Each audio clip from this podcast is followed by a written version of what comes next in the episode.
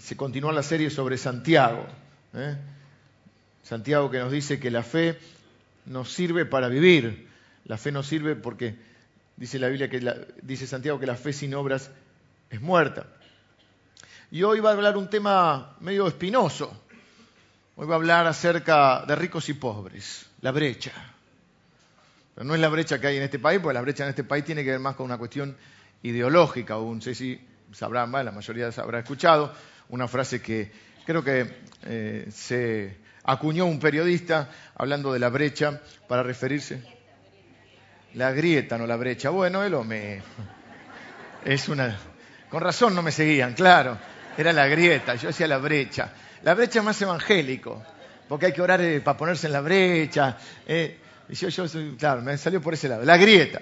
Bueno, en realidad lo vamos a hablar de la brecha, no de la grieta. Pero la grieta tenía que ver con mm, formas diferentes de pensar el país, etc.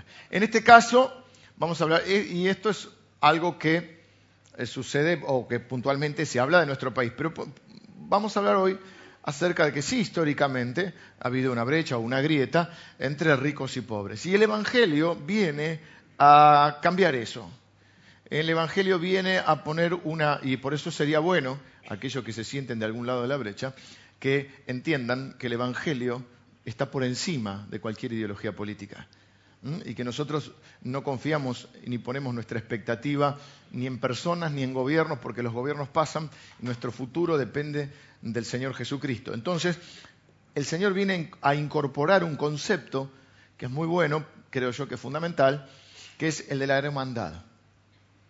Entonces habla de los hermanos. Nosotros somos hermanos y aunque pensemos diferente y aunque tengamos formas diferentes de ver la vida, el amor está por encima de esas cosas.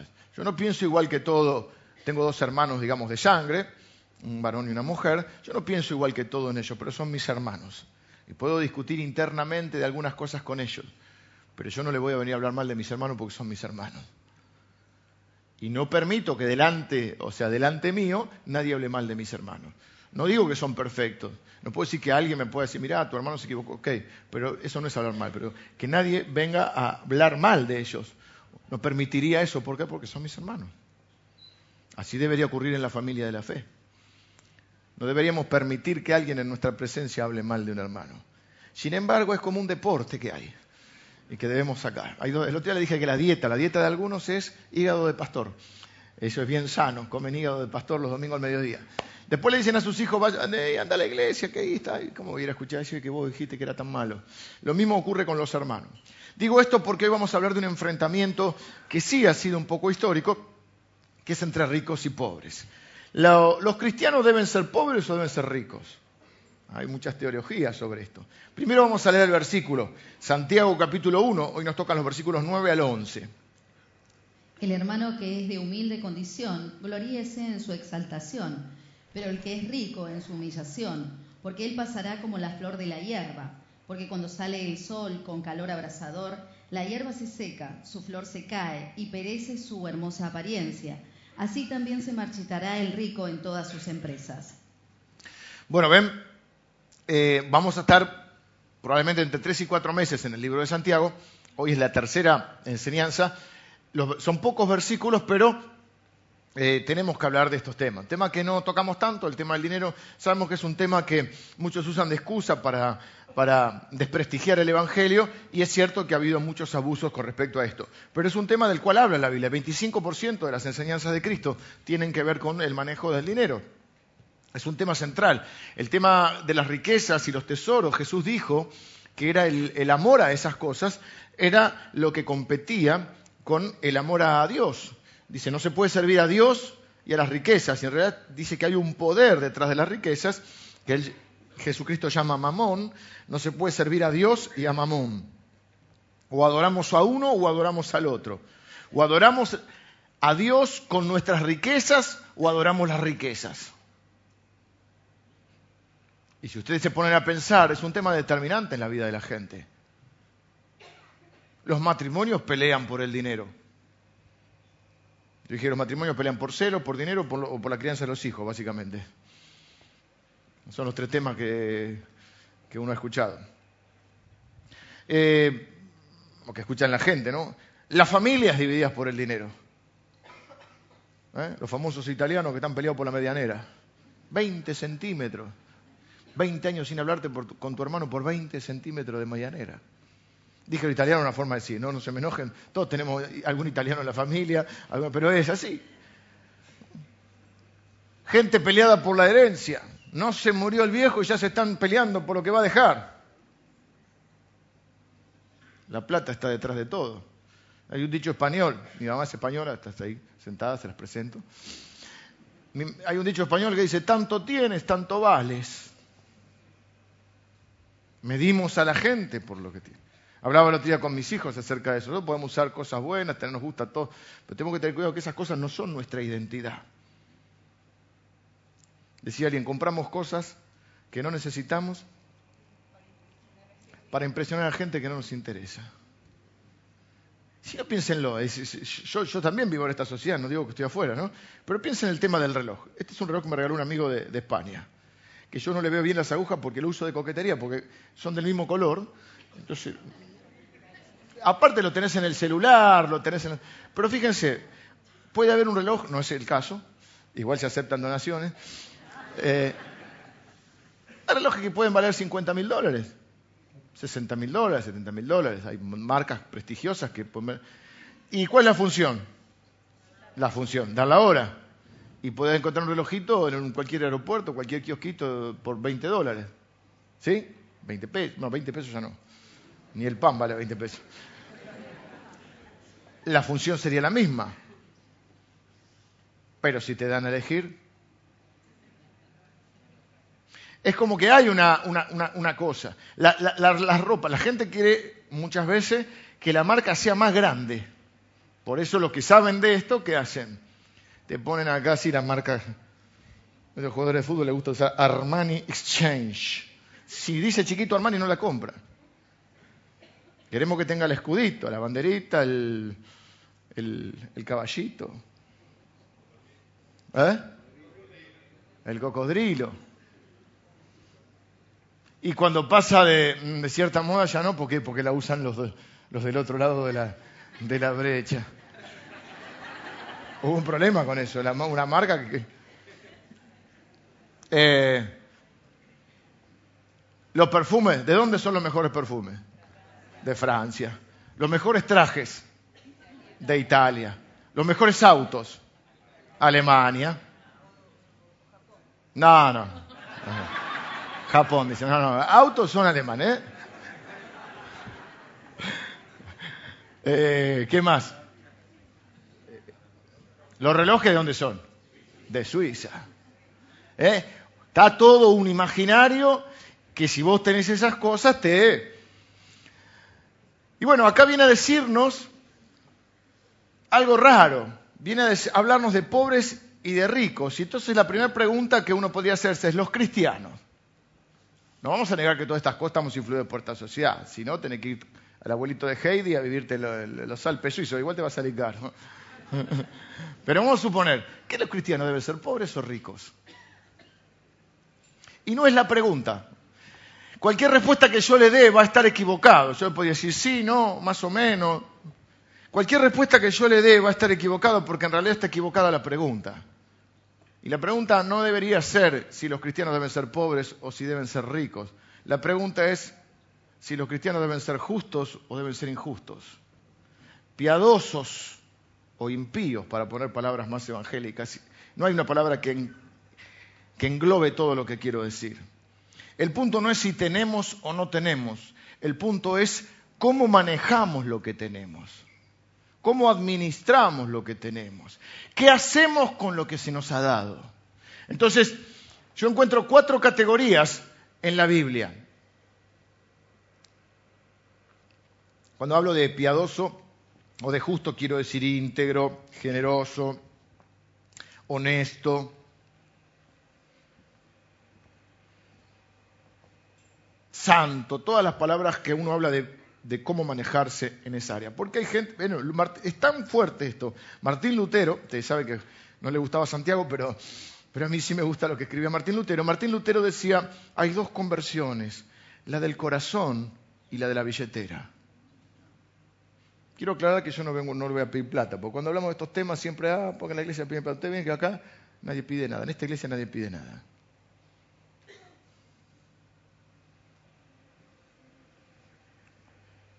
Pero a muchos les gusta tomarse de ahí. Es como el que se ofende para no pagar la deuda, es la mejor. Si no quieres pagar la deuda, tenés que hacerse, te haces el ofendido. Y, pero me debes plata. No, estoy ofendido. No, quiero hablar con vos. Bueno, esto es lo mismo. No, no, no, como el pastor, eh, eh, como en esa iglesia cree en el diezmo, ah, no, no. La pregunta entonces es, no qué tenés, aunque vamos a hablar de eso también, sino cómo manejás lo que tenés. Hay cuatro categorías que yo encuentro en la Biblia. No son muy, muy originales, pero está. La primera sería los pobres justos. ¿Por qué digo esto? Porque nosotros tenemos que pensar teológicamente y no políticamente.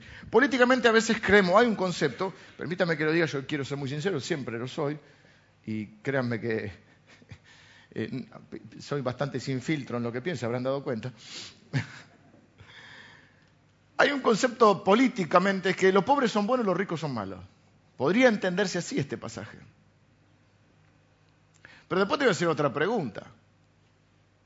Porque por decir nosotros los pobres somos los buenos y los ricos son los malos. Y yo te voy a preguntar hoy, ¿en qué categoría te, te, ubicas vos? ¿Si pobre o rico? Yo encuentro cuatro primero. Primero serían los, los pobres justos. ¿Recuerdan alguna persona en la Biblia que haya sido pobre pero justa, piadosa? Hay muchas personas así en la Biblia, que aman al Señor, pero que digamos, no tienen mucho dinero o muchas cosas. Por ejemplo, la Biblia, un, caso que recuerdo es la viuda, una viuda pobre que Jesucristo la elogia por su ofrenda generosa. Dice, acá hay muchos que tienen mucho, que humanamente son ricos, pero ella dio más que todos. ¿Cómo dio más si apenas dio un par de monedas? Porque dio todo lo que tenía. Porque tampoco es cuánto das, sino qué proporción das. Por eso el diezmo es lo más justo que hay, aunque algunos dicen que no. Porque si yo no tengo nada, si no tenés nada, no des nada, porque el diezmo de cero es cero. Pero quiero decir que si no tenés nada para dar, nunca vas a tener nada para dar. Los ricos justos. Hay ricos justos. No son muchos, pero los hay. ¿Se acuerdan de algún rico justo en la Biblia? Tan como tenso. El joven rico no es justo. Es justo un injusto. Job era rico, lo perdió todo y lo recuperó todo con creces, o sea, más. José de Arimatea, José de Arimatea, porque Jesús fue las dos cosas, dice la Biblia que Jesús, primera Corintios o segunda Corintios, no me acuerdo ahora, Jesús dice, siendo rico, se hizo pobre, para que con su pobreza nosotros fuésemos enriquecidos. Siendo rico. ¿Por qué era rico? Porque él era el Señor del cielo, no de los anillos del cielo. Y dicen que en el cielo hay calles de oro. Y si va al argentino se va a llevar el adoquín, ¿no? No te va a servir para nada, pero bueno. O sea, el cielo, imagínate, las calles de oro, ni los raperos que te les gusta todo el oro, ¿eh? podrían tener las calles de oro en su casa. Así que Jesús, siendo rico, se hizo pobre para que dice que nosotros con su pobreza fuésemos enriquecidos. José de Arimatea, ¿qué hace? José de Arimatea eh, eh, no era fácil tener una tumba propia. Era como decir, tengo un terreno en un cementerio privado. Él le, regala o le presta su tumba al Señor Jesús. Otro rico en la Biblia, dijimos Job, Abraham. Abraham era rico. Abraham tenía, era muy próspero. Em, José, José administró la riqueza de todo Egipto, que era, eh, era la nación más poderosa de ese momento en el mundo. Daniel, Daniel fue un administrador, un alto cargo y mucha influencia en el imperio babilónico. Nehemías, Nehemías juntó dinero entre, entre los judíos y había que juntar dinero. si es difícil sacarle los evangélicos, imagínense reunió dinero entre los, entre los paisanos para reconstruir Jerusalén y no solo lo reunió, él era un, también era tenía un alto cargo eh, en, el imperio que lo habían conquistado, pero le pide permiso para ir a reconstruir su, su, ciudad, que estaba Jerusalén, que estaba destruida, y él reúne dinero y lo administra y reconstruyen la ciudad de Jerusalén. Así que hay ricos justos que obtienen su riqueza. ¿Qué, hablamos con justo? Bueno, ¿cómo la obtenés? Si la obtenés justamente, ¿cuál es el pensamiento muy argentino? A ver si me siguen ustedes. Eh, sí, pero además que dice, si tiene, a alguien habrá embromado. ¿No? Nunca lo escucharon eso, ¿no? O sea que la justicia o la piedad viene como cómo, cómo obtenés el dinero, si trabajas duro, si lo invertís inteligentemente, si haces las cosas bien, y además qué haces con el dinero. Si le das a Dios, si cuidas de tu familia, si pagas tus cuentas, si sos generoso, si tenés un negocio y cuidas bien a tus empleados, uno puede ser rico y justo. Tercera opción o tercera categoría, pobres injustos. Los hay también. Los hay. El hecho de ser pobre no significa que sea bueno. Cuando Jesús dice bienaventurados los pobres, o muchas veces habla de los pobres, porque Él viene a contrarrestar una teología de la prosperidad que pensaba que si eras pobre eras porque no tenías, al revés, eras malo, no tenías el favor de Dios. Por eso hay tanto judío próspero, porque uno vive de acuerdo a lo que cree. Y ellos creían que si vos agradabas a Dios, Dios te prosperaba. Y si vos no tenías prosperidad, algo habrás hecho. Jesús viene a decir, no, no, a, a, la gente buena también le pasan cosas malas. Por eso está el libro de Job. El libro de Job se cree que es un tratado eh, contrarrestando la teología de la prosperidad. No que Dios no nos prospera, claro que nos prospera Dios, pero decir, no necesariamente, no necesariamente por ser hijo de Dios eh, tenemos que ser todos ricos. Podés pasar un mal momento, podés pasar un momento de necesidad. Luego recupera todo Job, pero viene a decirnos eso. A los buenos también le pasan cosas malas. Y a Job le pasaron todas. Pero hay pobres injustos. Porque dice, por ejemplo, la Biblia, Proverbios habla mucho de esto. Habla del perezoso. Dice, gente que tiene la comida en el plato y es tan, tan vago, porque tiene un poco de humor, hay que entenderlo, está traducido y es muchos años atrás que están escritos. Dice, pero son tan vagos que tienen la comida y no, son capaces de llevar la cuchara a la, boca. ¿Has visto el campo del hombre perezoso? Tiene la cerca rota, el pasto largo, no sé si te suena. Y dice, su pobreza vendrá como un algo así, como, como, un, como un hombre armado, como un ejército le va a venir la pobreza. Otro versículo que dice, ¿hasta cuándo has de dormir, oh perezoso? Así vendrá la pobreza. Habla del negligente. Lo opuesto al negligente es el diligente. ¿Mm? El negligente que es, ¿a qué? es decir, no vamos a caer ahora, es pobre porque quiere. No estamos haciendo un análisis filosófico político de la pobreza. Les muestro cuatro categorías que hay en la Biblia. Hay pobres justos, hay ricos justos, hay pobres injustos y hay ricos injustos. La cuarta categoría son los ricos injustos. En la Biblia, bueno, hay un montón. Por eso nos gusta la historia de Robin Hood. ¿Qué hacía Robin Hood? Le sacaba a los ricos para darle a los pobres. Y normalmente hay muchos ricos injustos. Hay muchos dando vueltas. Y entonces, por ejemplo, en la Biblia, ¿quiénes tenemos? Bueno, los políticos de la época, no de esta, de aquella. Herodes, Nerón. Y ahí entra el joven rico. El joven rico es otra forma de injusticia. El joven rico es el clásico ejemplo de la Biblia. La primera vez que prediqué en mi, en mi vida, prediqué del joven rico. Hace, no sé, antes de la prehistoria. Y el joven rico se acerca a Jesús y le dice, ¿qué haré para heredar la vida eterna? O sea, el rico no se quiere perder. Ese, si algo aprendí yo de los ricos, que he conocido unos cuantos, es que no se quieren perder una. Por eso yo siempre digo, nadie te desprecia una oración. Yo he estado en ámbitos, bueno, el ámbito artístico ni hablar, son sumamente, ¿cómo se dice? Supersticiosos. Por diferentes circunstancias me he encontrado con personas muy, muy conocidas de acá del país, de otros países también, pero de acá también.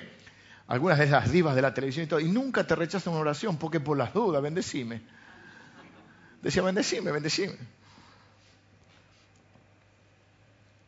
Pues no se quiere perder ninguna.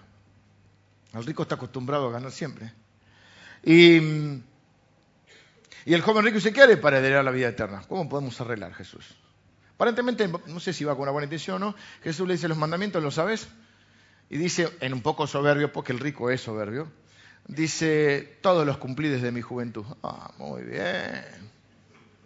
Firmame acá, dice Jesús. Entonces le dice, ah, bueno, si sos tan bueno, anda, vende todo lo que tenés y dáselo a los pobres. Que hay que vender todo y dárselo a los pobres para ser salvo. No, en ese caso, ¿por qué le dice eso? Porque él sabe que su amor al dinero es lo que está compitiendo con su amor a Dios. Y nadie puede, si además algo más que, si hay algo que amas más que Jesús, no sos apto para el reino de Dios. Y dice que se fue triste, porque amaba más el dinero. Y Jesús dice, ninguno puede servir a dos señores, porque amar a uno o amar al otro. Así que, y la Biblia dice también, raíz de todos los males es el amor al dinero.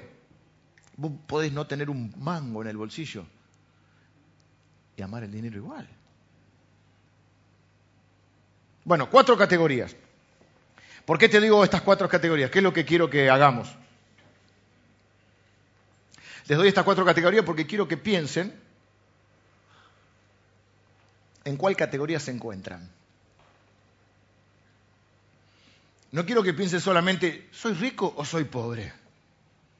Bueno, aquí en Argentina se dio históricamente, aunque le están castigando bastante hace varios años ya, décadas enteras, este país fue, se caracterizó por algo no único, pero muy raro, sobre todo en Sudamérica, que es tener clase media.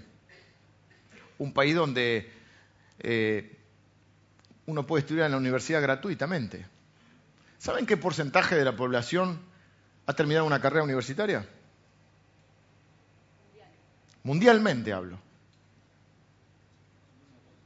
1%.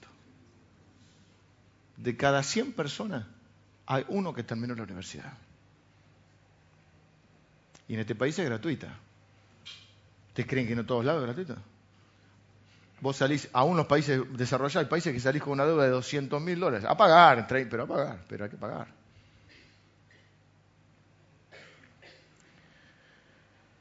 Eh, no quiero solamente que piense soy rico, soy pobre. Acá está este invento para glorioso que hemos tenido, que fue la clase media, ¿no? que la gente más populares pudieron lograr un, estándar de vida que ahora, bueno, está golpeada la clase media.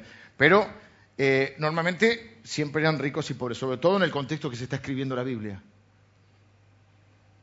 Es más, algunos que para la Biblia eran ricos no tienen todas las comodidades que tenemos nosotros. Pero eso ya vamos a hablar.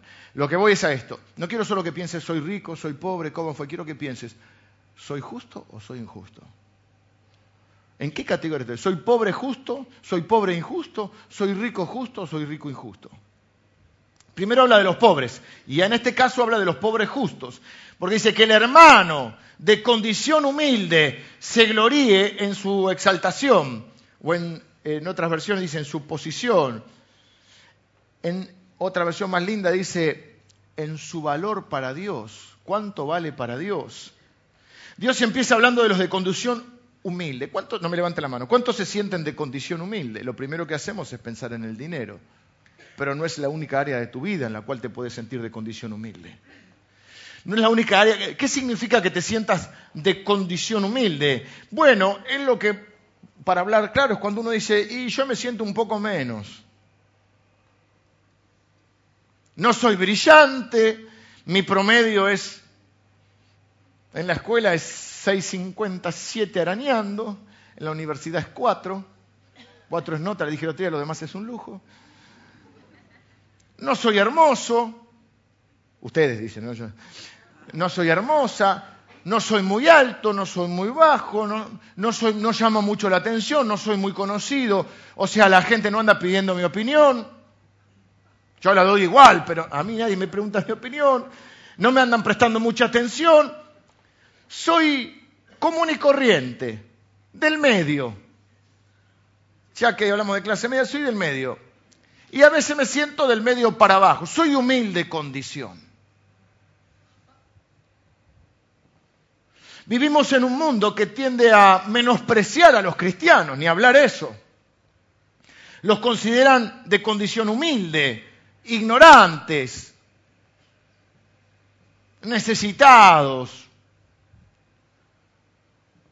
incultos.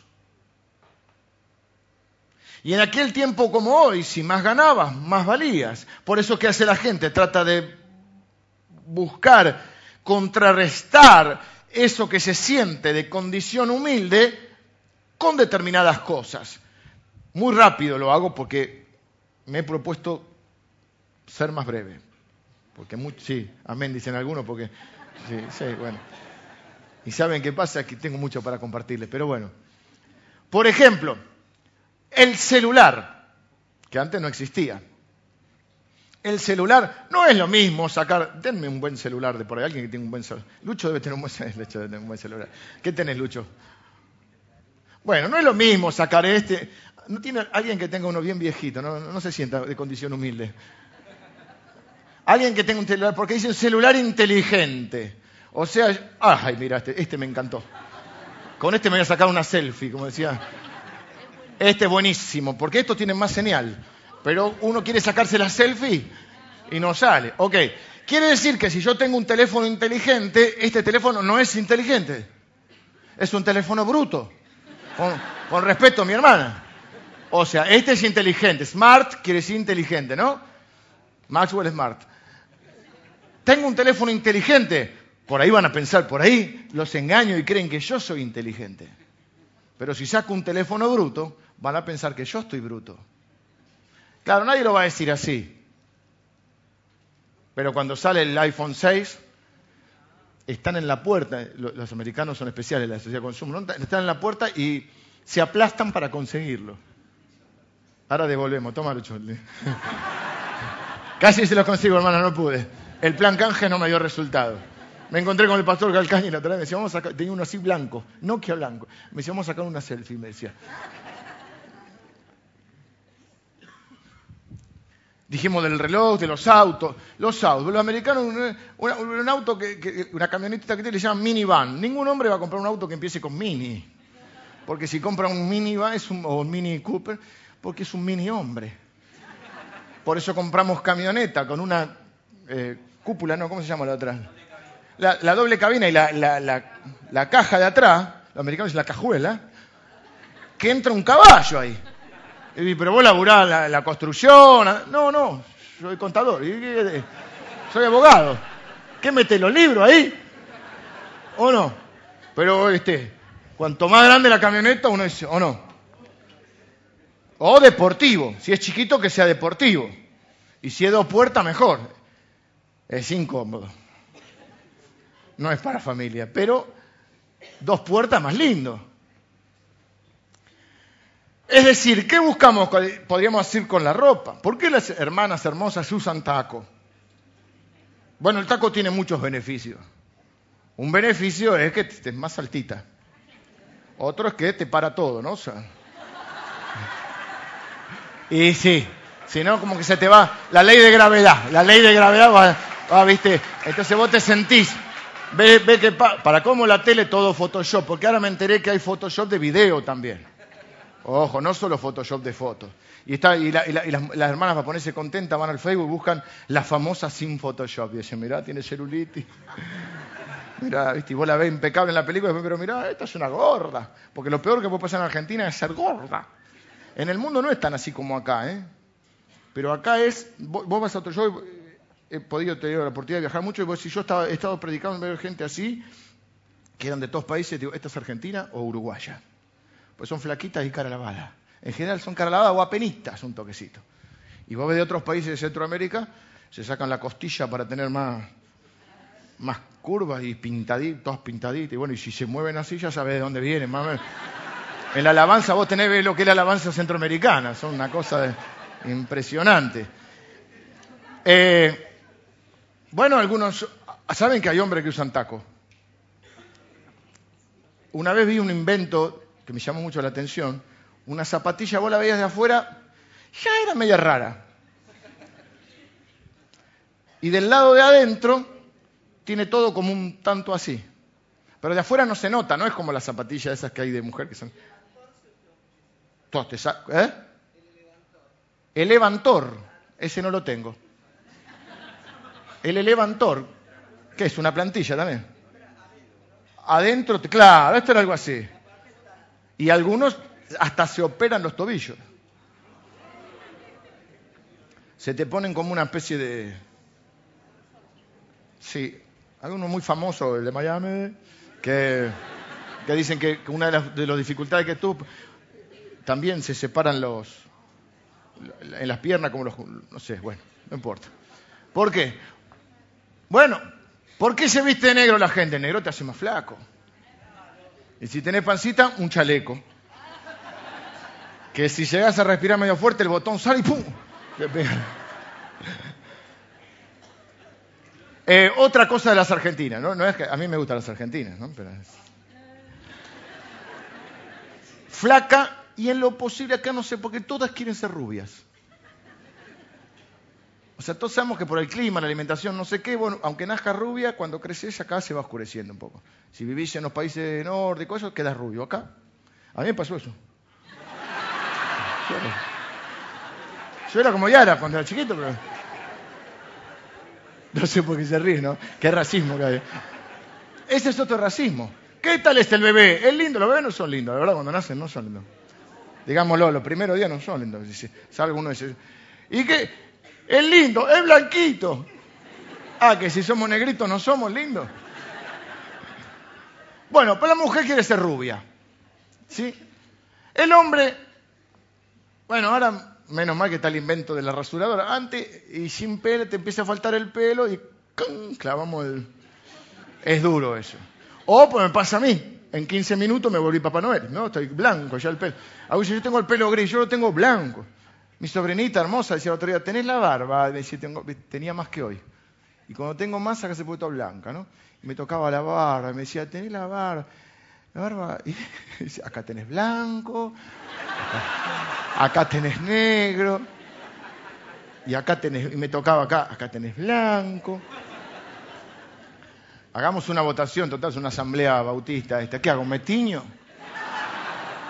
Y aparezco medio medio anaranjadito, medio batatín. O le meto un matizado rubión, no me va a andar a mí el rubión, ¿no? O me hago, así me dijeron una vez, hacete los negritos. No me gustó la idea. ¿eh?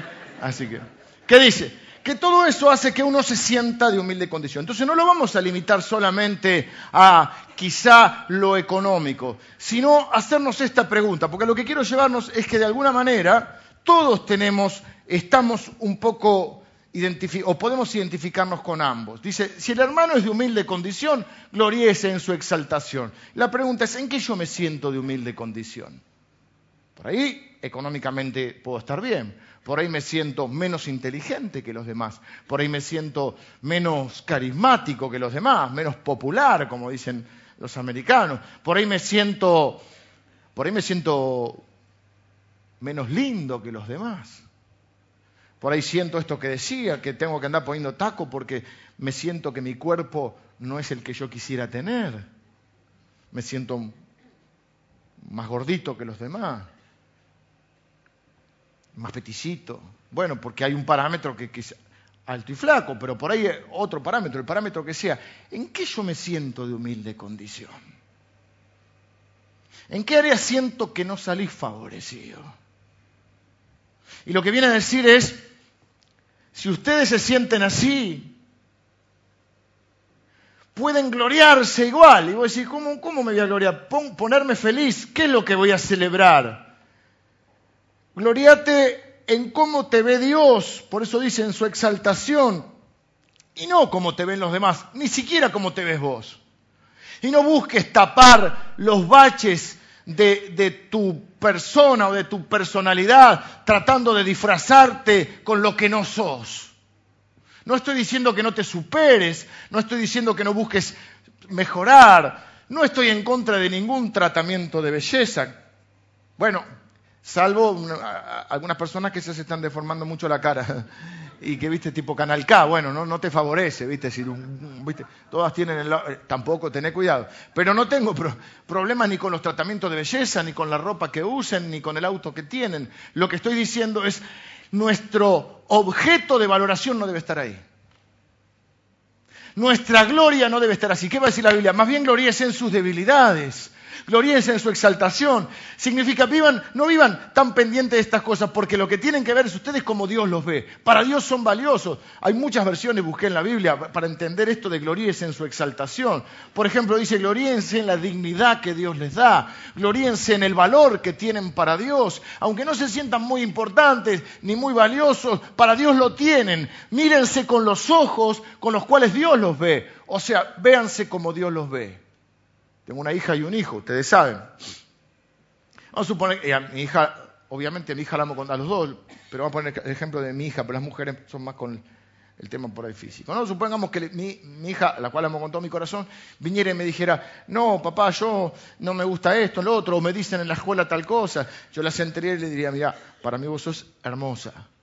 Para mí te estás, estoy viendo en qué te estás convirtiendo, cómo te estás transformando. Quiero que te veas como yo te veo. Te veo valiosa, hermosa, única, especial. Y todo lo que puedan imaginar, yo las veo a mi hija así. Ahora, no se trata de decirle a la gente, viste, mamá, me dicen cabezón, no, hijo, no le, no le des... No se trata de decirle a la gente que no es, que es lo que no es. ¿Mm? Por la fe, vos sos alto, vos sos alto. Y el tipo así, ¿viste? No se trata de eso, sino de ver la obra terminada que Dios va a hacer en nosotros. Porque cuando dice que el, pobre, el, que se siente de condición humilde, vean en su exaltación, vea cómo va a ser esa obra, gloríese en lo que va a ser esa obra terminada. La exaltación es cuando estemos con Cristo resucitados.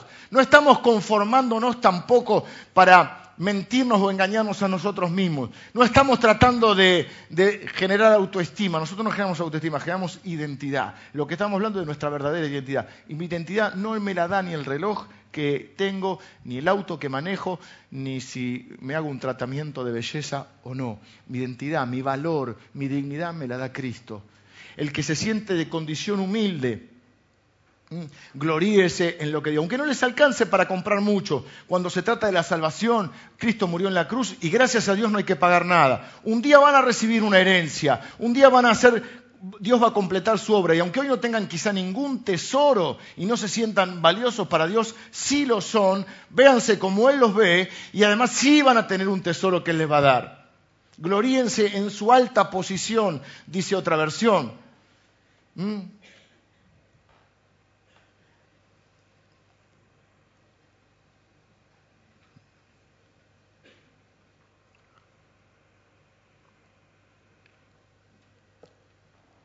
Pregunté cuántos se sienten de humilde condición.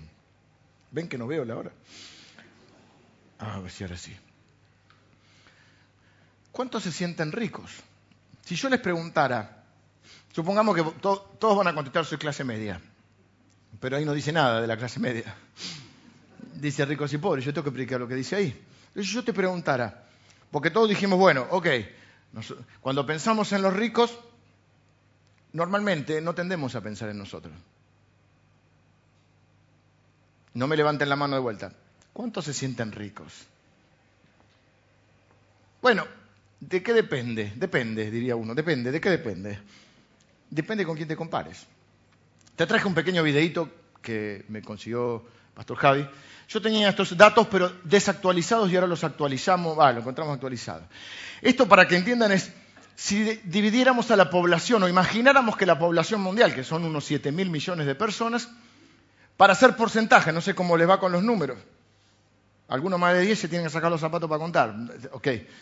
Pero síganme, síganme los buenos. La idea es esta. Los porcentajes se hacen siempre sobre 100. Entonces vamos a dividir el mundo en 100 personas, como si fuera una aldea, para sacar los porcentajes. Miren cuando dicen el 7%, ¿qué sería? Sobre 100 personas, 7. ¿Mm? De cada 10 personas, 5 son la mitad. Decía. ¿Sí? Ok, acá serían 50. De cada 100, 50 serían la mitad. ¿Ok? Para que entiendan este video y después... Pero ¿cuál es la pregunta que vamos a responder? ¿Somos ricos o somos pobres? Depende. ¿De qué depende? Miremos. Ah, vale. Me encanta cómo hablan los españoles. Anda, vale. Bueno, ok. Entonces, para que entiendan, los que tenemos ordenador, computadora, ellos los españoles dicen ordenador. hay de 100, 7. O sea, si tenés una computadora estás entre los 7, el 7% más rico de este país. Y si tenés internet estás entre los 3. ¿Se entiende? 3 sobre 100 que tienen hoy la posibilidad de tener internet. Algunos están desesperados porque si no, estoy sufriendo una prueba, solo tengo 2G. Tranquilo, Dios lo entiende, te va a sacar adelante, no sufras. Tenés una cama caliente. No, no, yo duermo en un futón. Bueno, es una prueba, ya va a pasar. Estoy siendo irónico, pero sí. ¿Cuántos de ustedes, no me gusta a mí sí, cuántos levanten la mano para que lo pensemos, no que me levanten la mano? ¿Cuántos de ustedes tienen hoy comida en el refrigerador? Para guardar la comida que nos sobra, tenemos refrigerador, tenemos alacena, tenemos eh, el freezer, que tenemos comida para cuántos meses, tenemos las alacenas, ¿cómo, se llama? Los, muebles bajo mesada, ¿sí? ¿Tenemos comida ahí? Tenemos algo en la ladera, además de un limón. Tenemos un poco, yo no tengo en este momento un peso en el bolsillo, pero tengo. Tengo algunos, no me den, pero ¿tiene alguno un poquito de plata en el bolsillo en la cartera de la dama? ¿Una cajita de ahorro que te depositaron el sueldo? Sos del 8% más rico de este planeta. El problema, como decimos los ricos, no nos gustan los ricos, creemos que todos los males es culpa de ellos, pero ¿de quién hablamos? porque depende con quién te compares. Cuando Jesús dice los ricos, vos decís, ah, está hablando de los malos, nosotros somos buenos, somos los pobres. ¿Sos pobre o sos rico? En algunas cosas te puedes sentir de condición humilde, puedes sentirte que quizá hay otros más favorecidos, hasta te puede generar algún tipo de inconveniente en tu personalidad. Pero por otro lado, ¿no sos un poco rico también? Como que no les estoy convenciendo mucho, pero bueno. Piénsenlo de vuelta. Tenés. Te sentís rica, yo me siento millonario después de ver esto. Ah, pero no me, no me quemes el mensaje. Para. Nosotros saben que nosotros ayudamos en Salta, vamos mucho a Salta. Y a veces van grupos grandes a veces no tan grandes. Este, este, el último viaje fue un grupo de, jóvenes. ¿Saben por qué también llevamos a los jóvenes? Para ayudar, para despertar y para que ellos puedan, porque ya tienen amor por los demás. Pero cualquier, cualquiera que hable con alguno, joven o no, que va a esos lugares, vuelve con un baño de realidad, le llamo yo. Date un bañito de realidad. Antes de quejarte, antes de llorar porque no tenés el 4G o el teléfono inteligente de Lucho date un bañito de realidad. Y no hace falta ir a Salta. Acá no te recomiendo ir a algunos lugares porque después de baño de realidad va a ser tan cruda la realidad que no sé cómo volvés. ¿No? Hay lugares que son medio sal si puedes, ¿no? Pero date un bañito de realidad. Porque la verdad es que muchos de nosotros, yo mismo, no nos pensamos como ricos. No nos pensamos como ricos. Lo que yo estoy tratando de decirte es que probablemente vos estés dentro del 5 o el 8% más rico de este planeta.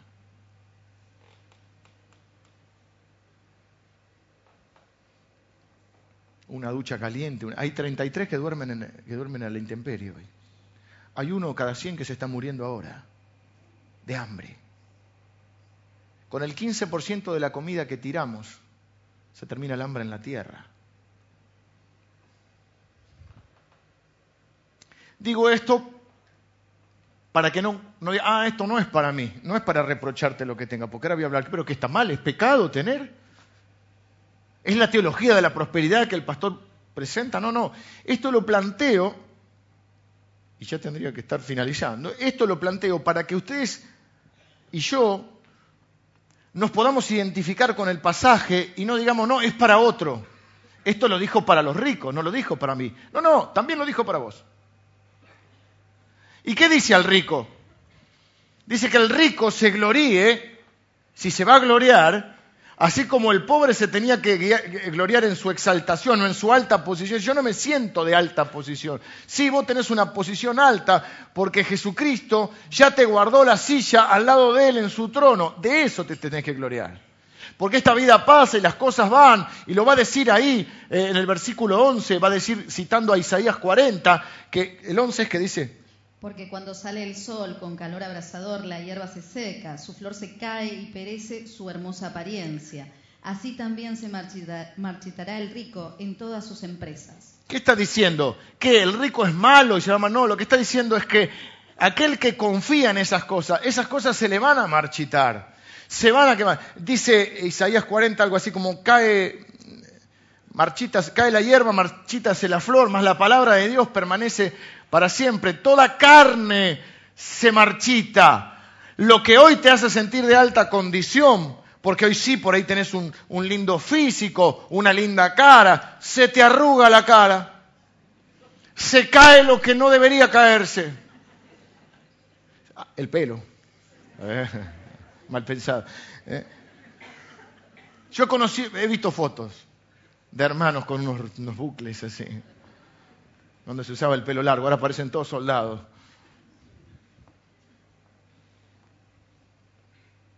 No te gloríes en eso, no te gloríes en el auto que tienes, porque mañana te lo chocan y ya no lo tenés más, o te lo roban. Es más, vivimos en un país que tenés que tener cuidado del auto que tenés, porque te, te secuestran. Eso es lo que está diciendo, que no se gloríen esas cosas, porque esas cosas son perecederas. Y dice, guarda con poner la identidad, la seguridad en esas cosas. Guarda con esconderte detrás de No te sientas mal por lo que te falta. Gloríate en tu alta posición, en la posición que Dios te dio, en la obra que Él está haciendo. Y por otro lado, el rico dice que se gloríe, el, el nuevo, el 10, es en su humillación. Pero el que es rico en su humillación, porque Él pasará como la flor de la hierba. ¿Qué está diciendo? Tenemos que vivir esta vida mirando ese final, no descuidando esta vida, no porque, como también decían bueno, no importa cómo vivamos acá porque total nos vamos al cielo. No es eso, es cómo vivamos esta vida, porque lo que está diciendo es que un día vamos a estar delante de Dios y vamos a tener que rendir cuentas. Todos los que estamos acá vamos a tener que rendir cuentas. No solo podremos decirle a Dios, ¿por qué no me diste esto? ¿Por qué no me diste otro? Dios, vas a tener que escuchar que Dios te pregunte, ¿qué hiciste con lo que te di? No, porque yo siempre fui pobre. Ah, pero que no viste el pastor de que te pasó, el video del pastor Leo. Te va a decir. Así que me, me voy a decir este pastor para que fui a iglesia. Él te dijo que eras de los del 8% más rico de este planeta. ¿Es pecado tener buenas cosas? No, no necesariamente. Si sos buen administrador de tus recursos, si haces lo que Dios te encomendó y si le das prioridad eh, a, las cosas que Él te ha, pedido y si, tenés con qué pagar lo que tenés y si y es pecado ganar dinero, depende cómo lo ganes. Si lo ganás honestamente, no es pecado tener cosas lindas. Es pecado tener una casa grande. Mira, la gente en la antigüedad, hay mucha gente, ¿viste? hay gente que vive en una chabola, dijo, hay gente que vive en una chabola. La chabola sería un rancho, una choza. En la antigüedad, en la época de Jesús, todas las casas eran una habitación. Así que aún lo que nosotros tenemos más cosas que los ricos de esa época. Nosotros tenemos baño y mágicamente apretás un botón y todo se va. No era así, ¿eh? No era. Hay gente que todavía no tiene baño, pero no era así en esa época. Ni los ricos tenían más. Nadie había inventado ese, famoso botón. No es pecado vivir en una forma buena. El problema es el que dice, yo creo en la Trinidad. Yo, siempre yo, y después yo. El problema es cuando yo no manejo lo que no lo administro como Dios quiere que yo lo administre. Y lo que va a decir Jesús, que habló de esto, es que vamos a estar delante de Dios y vamos a tener que rendir cuentas. Di generosamente a la causa de Dios, ayudé a alguien, hice algo o me lo gasté todo en mi Trinidad. Algunos de los que están acá piensan, si Dios me diera mucho, yo ayudaría mucho. Y yo quiero decirles que el que piensa así nunca va a tener mucho, por lo menos de Dios. Porque el que no es fiel en lo poco, que está, está en discusión lo que es poco, pero vamos a pensar que vos crees que es poco lo que tenés, porque el que no es fiel en lo poco, no se le va a, se va a, ser, va a ser infiel en lo mucho. Hay, hay veces que Dios no nos da más porque sabe que si le da mal no lo podían manejar. Si les da más no lo podrían manejar. Lo voy a explicar esto. Hay gente, e, es una cuestión mental, pero hay gente que dice, yo no puedo dar el diezmo porque el diezmo es mucho. Es mucho porque Dios te dio mucho. El punto es si crees en Dios o no. Entonces, claro, cuando ganás 10 mil pesos, y bueno, el diezmo son mil pesos. Pero si gano 100 mil pesos, el diezmo son 10 mil pesos. Ah, no, voy a poner loco, está loco. Es el diezmo, es lo mismo. Es lo mismo. Y es el mismo principio. Por eso el diezmo es lo más justo que hay.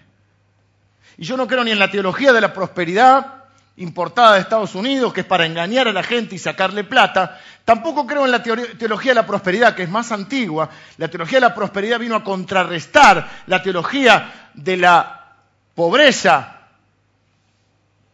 iniciada en Sudamérica por la conquista, donde le decían a la gente, no importa lo que tengas acá, total en el cielo vas a ser rico. Y fíjense que los países que tienen otra, otro origen creen en la prosperidad de Dios. Dijimos, los judíos, el protestantismo en general, países ricos como Alemania, Estados Unidos, todos protestantes. ¿Por qué? Inglaterra. Porque tienen otra teología, porque uno vive de acuerdo a lo que cree. ¿Y acá cuál fue lo que nos, metieron en la cabeza. Cuanto más pobres son, más buenos son, más virtud. Es una virtud la pobreza. Hay gente que es pobre como virtud, porque elige ser pobre o porque Dios la llama a cumplir una función donde sí tiene que ser pobre. Pero no eso quiere decir que sea la voluntad para todos. El problema no es lo que tenés, el problema es cómo lo obtuviste, cómo lo manejás y qué vas a hacer con lo que tenés. Es decir, cómo obtengo el dinero, cómo me lo gano, cómo cuido a mi familia, cómo ahorro, cómo doy a Dios, cómo lo gasto soy generoso, no, yo no, quiero, no creo ni en la teología de la prosperidad ni en la teología de la pobreza, creo en la teología de la generosidad. Y creo que con lo que Dios nos da nos tendría que alcanzar para, número uno, honrar a Dios. El 10%, yo lo voy a decir, este, nadie le va a controlar a esta iglesia porque uno es responsable y va a rendir cuenta delante de Dios, cada uno de nosotros. Pero yo sí creo en el diezmo y no creo que el diezmo sea ni una obligación, ¿no? porque estamos bajo la ley, discutir lo que sea. La Biblia dice eh, que el 10% es de Dios y no dice que vos puedas con ese 10% ayudar a los pobres, y ser bueno con la plata de Dios. El, diezmo va al alfolí, en la iglesia que sea, no ni siquiera me interesa que sea en esta iglesia, pero en un lugar va al alfolí, porque el diezmo es de Dios. El 100% es de Dios, no solamente el diezmo. El 100% es de Dios. Lo que pasa es que el 10 no se me lo permite administrar. Y el 90% lo tengo que administrar. Con el 90% a mí me tendría que alcanzar para ser generoso con Dios mediante ofrendas y utilizar ese dinero para el avance del reino de Dios. Cuidar a mi familia y que mi familia esté bien. Saber invertirlo para el futuro, para prepararme cuando tenga menos fuerzas y gane menos dinero. Pagar todas mis cuentas en lo posible, y creo que es posible con Dios, dejar herencia a los hijos, porque los padres atesoran para los hijos y no los hijos para los padres. O sea, si tu papá no tiene, vos tenés que honrar a tu papá ayudándolo. Pero la dinámica del reino de Dios es que los padres ayudan a los hijos. Cuando se ponen viejitos hay que ayudarlos, sí señor. Y hay que cuidar a los papás hasta el último día de su vida. Pero la dinámica es que a mí me tendría que alcanzar para dejarle algo a mis hijos. Y dice la Biblia que aún el, no sé cómo dice, no dice el varón justo, pero una frase así, deja hasta para los nietos. Me tendría que alcanzar por todo. Y a algunos no les alcanza el 90, el 100, no les alcanza el 100, porque se quedan con lo que no es de ellos. Y después se preguntan por qué. Y después hablan de los ricos como si los ricos fueran impíos o no justos. Jesús Dios dijo, ustedes me están robando. ¿En qué están robando? En los diezmos y los ofrendas. Es el único tema en la Biblia donde Dios dice, pruébenme ahora, pruébenme, a ver si yo no soy capaz de abrir eh, las ventanas de los cielos y derramar hasta que sobreabunde. Pero hay muchos cristianos pobres porque ni siquiera le cree a Dios. Y si tuvieran más, capaz que son fieles hasta ahí, pero si, les diera más, no serían fieles. Porque también tengo que decirlo, no siempre eh, el que más tiene es el más fiel.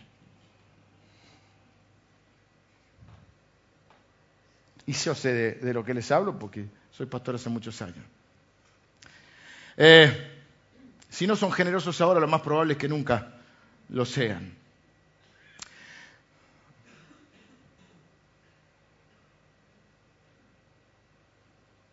Además de ser ricos espiritualmente, mi hermana me dijo, donde está tu tesoro está tu corazón. Además de ser ricos espiritualmente, podemos ser ricos para con Dios materialmente. Jesús habló de ser rico para con Dios. La teología de la generosidad, la Biblia dice el alma generosa será prosperada. Dios dice a los ricos, el rico se gloría en su humillación. Recuerde que aquello de que los humildes serán enaltecidos y los enaltecidos serán humillados. Mira, tenés dos opciones. Si crees ser algo o crees que tenés algo y eso te está, nunca me sale esta palabra, ensorberbeciendo, o sea, te estás volviendo soberbio, tenés dos opciones. El plan A de Dios es la humildad, que seas humilde. El plan B es la humillación. No sé si me explico. ¿Cómo lo sabe, pastor? Por experiencia. o sos humilde o el plan B es la humillación. Gloríen en su humillación, gloríense en su debilidad. Si sos de condición humilde, alegrate, porque Dios va a enaltecerte. Y cuando termine su obra lo vas a ver. Si sos de alta posición, no te ensorberbezca, no te enorgullezca. Gloriate en tu debilidad. La idea principal es esta, vivamos esta vida siempre teniendo presente cuál es nuestro destino final y que en ese destino final, una de las cosas, no para salvación, pero dice que la obra de cada uno se va a probar. Y la obra de algunos se va a quemar, porque es solo hojarasca. Espero que no se quemen ustedes.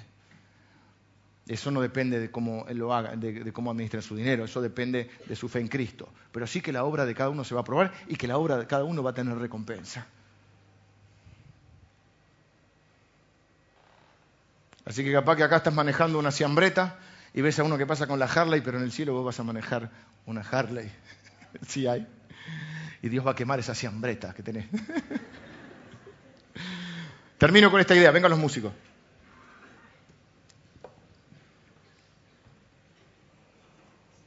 Hay una parábola que fue muy conocida en el ambiente cristiano, que es la parábola de los talentos, donde hay dos o tres parábolas donde el dueño, que es Dios, que es el dueño de todo, por eso David oraba Gracias, Señor, por nos das la dignidad de, construirte un templo a vos. Nosotros construir un templo. Nosotros tenemos el privilegio en esta iglesia de haberle construido más de un templo a Dios. ¿Saben qué honor es ese? Hay gente que en toda su vida tiene el privilegio de construirle un templo a Dios. Nosotros le construimos un templo, más de un templo a Dios. Y le vamos a construir un par más. Y vamos a agrandar algunos más. Y él dice, de lo recibido, cuando ora consagrando, de lo recibido, consagra la ofrenda, de lo recibido de tu mano, te damos. No estamos hablando de sos rico o sos pobre. No estamos hablando de cuánta riqueza tenés, sino estamos hablando de cómo vas a administrar esa riqueza. Porque un día se te va a dar cuenta. La riqueza no es solo el dinero, todos los recursos que Dios te ha dado. Tus fuerzas, tu tiempo, tu inteligencia, tus capacidades. Un día vas a tener que dar cuenta de eso delante de Dios. No es para meterte miedo, es para que lo sepas. Y dice la Biblia que Jesús habló de esto. Y dice la Biblia también que una vez Dios le preguntó a Moisés, un hombre que creía que no tenía, se sentía de humilde condición. Había sido el príncipe de Egipto, pero de la humildad pasó a la humillación, ¿no? Y la humillación Dios lo preparó y él se sentía menos, porque no podía hablar bien, porque era tartamudo, porque no tenía nada, estaba en el desierto, cuidaba las ovejas de su suegro. ¿qué tengo yo? Y daba vueltas y daba vueltas y le decía, no, porque le ponía excusas a Dios, no me van a creer nada. Y en un momento es como que le dice, pero no te das cuenta que soy tartamudo. En un momento lo dijo, tardó. Y Dios le dice, ¿qué tenés en tu mano? ¿Qué tenés en tu mano? Un palito, una vara, tirar al piso. Y se convierte en serpiente. Agarrala por la cola, agarra por la cola y vuelve a hacer. ¿Qué tienes en número? ¿Con qué contás? Y yo quiero preguntarte hoy, más allá de si te sentís rico o pobre, ¿qué es lo que Dios te ha dado? ¿Qué tienes en tu mano? ¿Qué vas a hacer con lo que ya te dio? Vas a seguir esperando que te dé, porque si Dios te diera, entonces harías algo. ¿Eh? Si Dios me diera, más tiempo. Hay gente que quiere más tiempo, quiere trabajar menos y porque quiero más tiempo para servir al Señor. Y bueno, en el poco tiempo que tenés, ¿qué estás haciendo? ¿Me explico? No quiero tener más tiempo para hacer. Es, es, es, noble. La pregunta es, en el tiempo que ahora tenés, ¿estás haciendo algo? Sé fiel en ese tiempo. ¿Qué, qué tenés? ¿Sábado a la mañana? ¿Un día a la semana más tarde? ¿Qué, ¿Qué tiempo tenés? Si Dios me diera más dinero, ¿qué estás haciendo con el que ya te dio? Si Dios me diera otros dones, ¿qué estás haciendo con el don que ya te dio? ¿Tenés algún don? ¿Lo, ¿Lo estás sirviendo? ¿Para qué querés otro? ¿Para qué Dios te va a dar otro si no estás usando el que ya tenés? Dios da pan al que come, acá comen todo, todos van a tener pan, pero da semilla al que siembra. No creo que Dios le vaya a dar semilla al que se come la semilla. Y algunos no tienen semilla para sembrar porque se comen la semilla. Y la semilla no es para comer, es para sembrar. ¿Qué estás haciendo con tu vida? Estuve pensando mucho en esto. Esa es la pregunta que hoy te hace el Señor. Es la misma, pero mira, yo te estoy dando la pregunta del examen. Ya usé esta ilustración, pero la quiero usar de vuelta. ¿Viste cuando íbamos a la, escuela, o al colegio, o lo que fuera? Y alguien te daba las preguntas del examen porque se lo habían tomado antes en el cielo te van a tomar un examen, no para salvación, para salvación te van a tomar el pulso. Si tienes vida, sos salvo, y si no tienes vida, no sos salvo, y la vida te la da Cristo. Pero después te van a tomar un examen para recompensa. Y yo hoy, mira qué bueno que soy, te estoy adelantando la pregunta que Dios te va a hacer.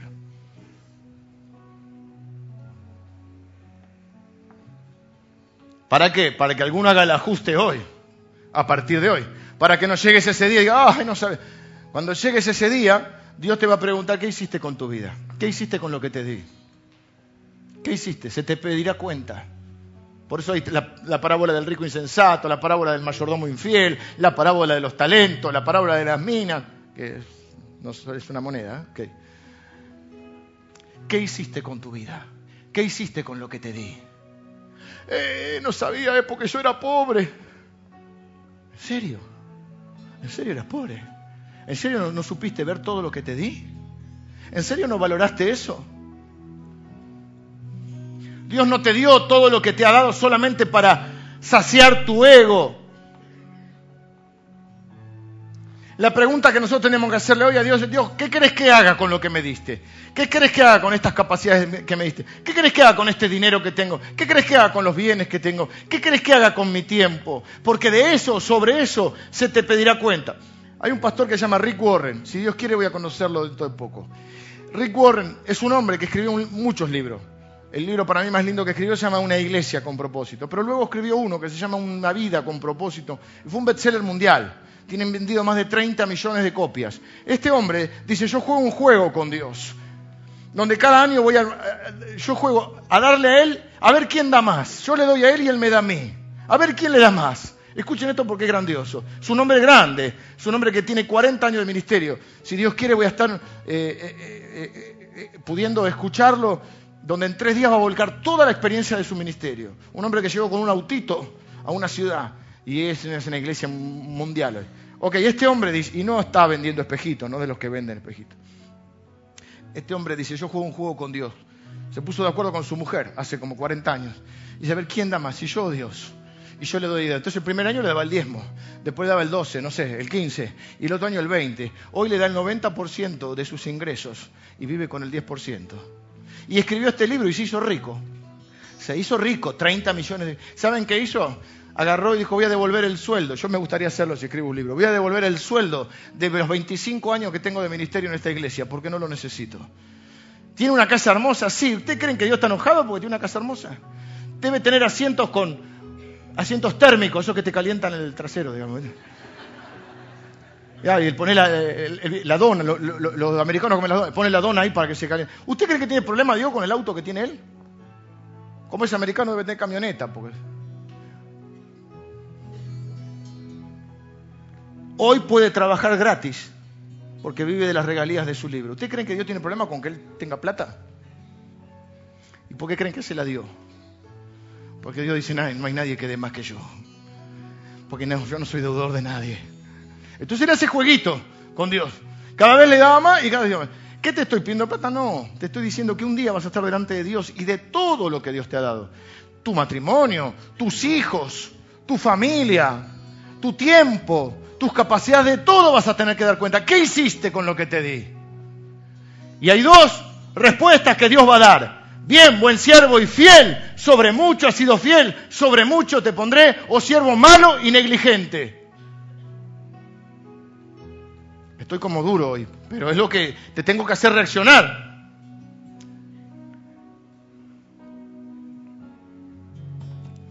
Por eso Jesús dice, hagan tesoros en el cielo, porque todo lo que tiene acá perece. Él, nunca me acuerdo esa frase que dice que la polilla y el, orín, que queda feo, corrompe, pero es eh, que todo se oxida, todo se echa a perder. Hagan tesoros en el cielo. No es que porque tengas algo, no es la teología de la prosperidad, que sos más bueno porque no tenés nada. Por ahí no tenés nada porque sos vago, o porque sos egoísta, o porque sos ladrón. Eh, como ladrón, y capaz le robas a Dios. ¿Qué sé yo? Dios no viene en contra de su palabra, te puede bendecir. Te va a dar pan para que coma, ¿por qué? Porque Dios da pan al que come, pero semilla le da al que siembra. ¿A quién le va a dar semilla? Al que siembra. ¿Y sembrar qué es? Invertir. Por eso dice el famoso versículo que quizá la mayoría sepa. Busquen primeramente el reino de Dios y su justicia y todas las demás cosas, todas esas que queremos, vendrán por añadidura. No es teología de la prosperidad, tampoco de la pobreza, es la teología de la generosidad. Tenemos un Dios generoso, dice, porque de tal manera amó Dios al mundo que dio. No se puede amar sin dar. Por eso Santiago va a decir, vos tenés fe, vos tenés amor, bueno, quiero ver tus obras. Entonces, la última pregunta que quiero contestar hoy. Te dije la pregunta que te van a tomar el cielo, ¿te diste cuenta?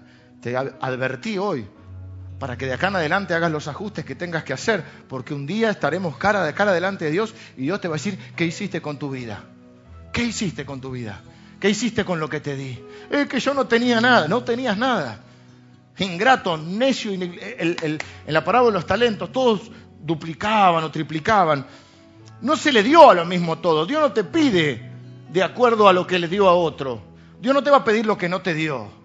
Entonces el que le dio, hay una parábola que a uno le dio 10, a otro 5 y a otro 1. Al de 10 le va a pedir cuenta de los 10. Al de 5 le va a pedir cuenta de los 5. Algunos de ustedes son menos inteligentes que otros. Dice la Biblia, al que mucho se le ha dado, mucho se le pedirá. Algunos de ustedes tienen menos dinero que otros. Pues bueno, se le pedirá, tendrán que rendir cuentas de acuerdo a lo que se les ha dado. La pregunta no es qué tiene el otro, la pregunta es qué tengo yo y qué estoy haciendo con lo que él me dio. El que tiene uno dice, yo sabía que, eres, que tú cosechas donde no siembras, recoges donde no esparciste. O sea, él está diciendo, yo soy bueno, vos sos malo. ¿Cómo que eso es mentira? ¿Cómo que Dios cosecha donde no sembró? ¿Cómo que Dios recoge donde no espació? Está diciendo, no es culpa mía, no es que yo sea negligente, es que vos, es que vos venís a pedir lo que no das. Y Dios le dijo, siervo malo y negligente, siervo egoísta. Por eso Jesús va a hablar de ser ricos para con Dios. Esta ilustración también la usé, pero no encuentro otra mejor. Imagínense, acá hubo muchos problemas con el dólar. El argentino tiene un problema con el dólar, ¿no? También tiene un problema con la inflación, tiene un problema con todo. es un país complicado, ok. Imagínense si... Bueno, la Biblia dice que Jesús dijo, sean ricos para con Dios. Busquen primero el reino, etc. Ok. Imagínense si, si, viniera un ministro de Economía ahora dice, a partir del 31 de diciembre del 2016 la única moneda, pero no lo dice el presidente nuestro, lo dicen, se ponen de acuerdo todas las naciones, todas las naciones de la Tierra.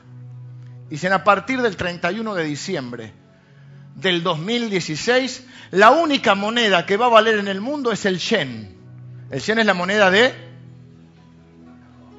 de Japón. Ok. Entonces, ¿qué haríamos todos nosotros? Los sargentos que vamos, ¿a todos a dónde? A las cuevas.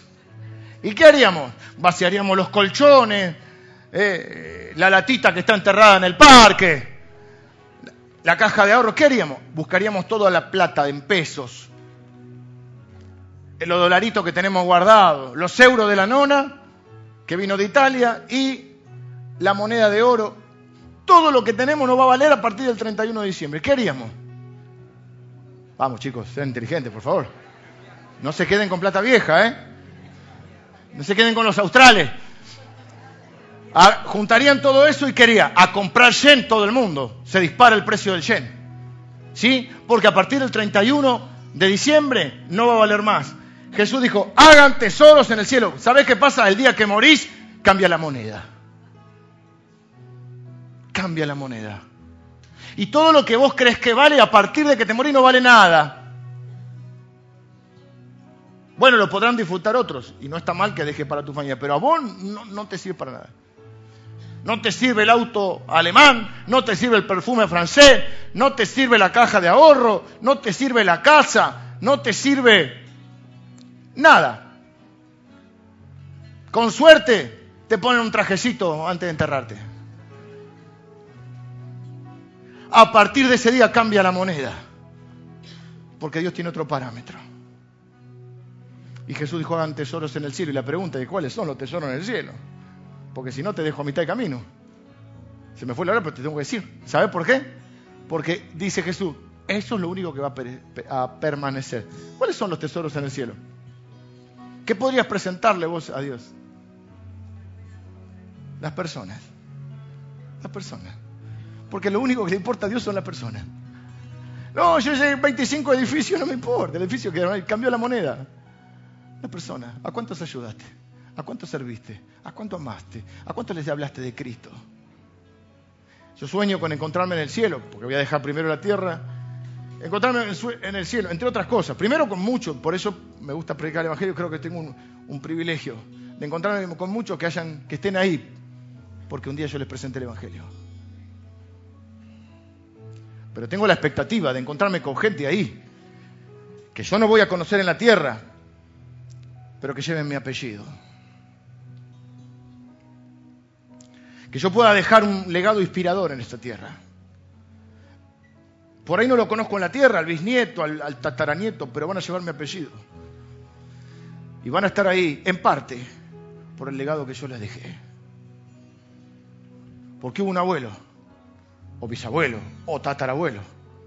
Bueno, yo tengo algunas generaciones previas, pero no importa. Yo me ocupo de lo que es mi vida hoy, que nos enseñó el camino del Señor. Quiero encontrarme con gente en el cielo que me diga, Menos mal que ese día me dijiste.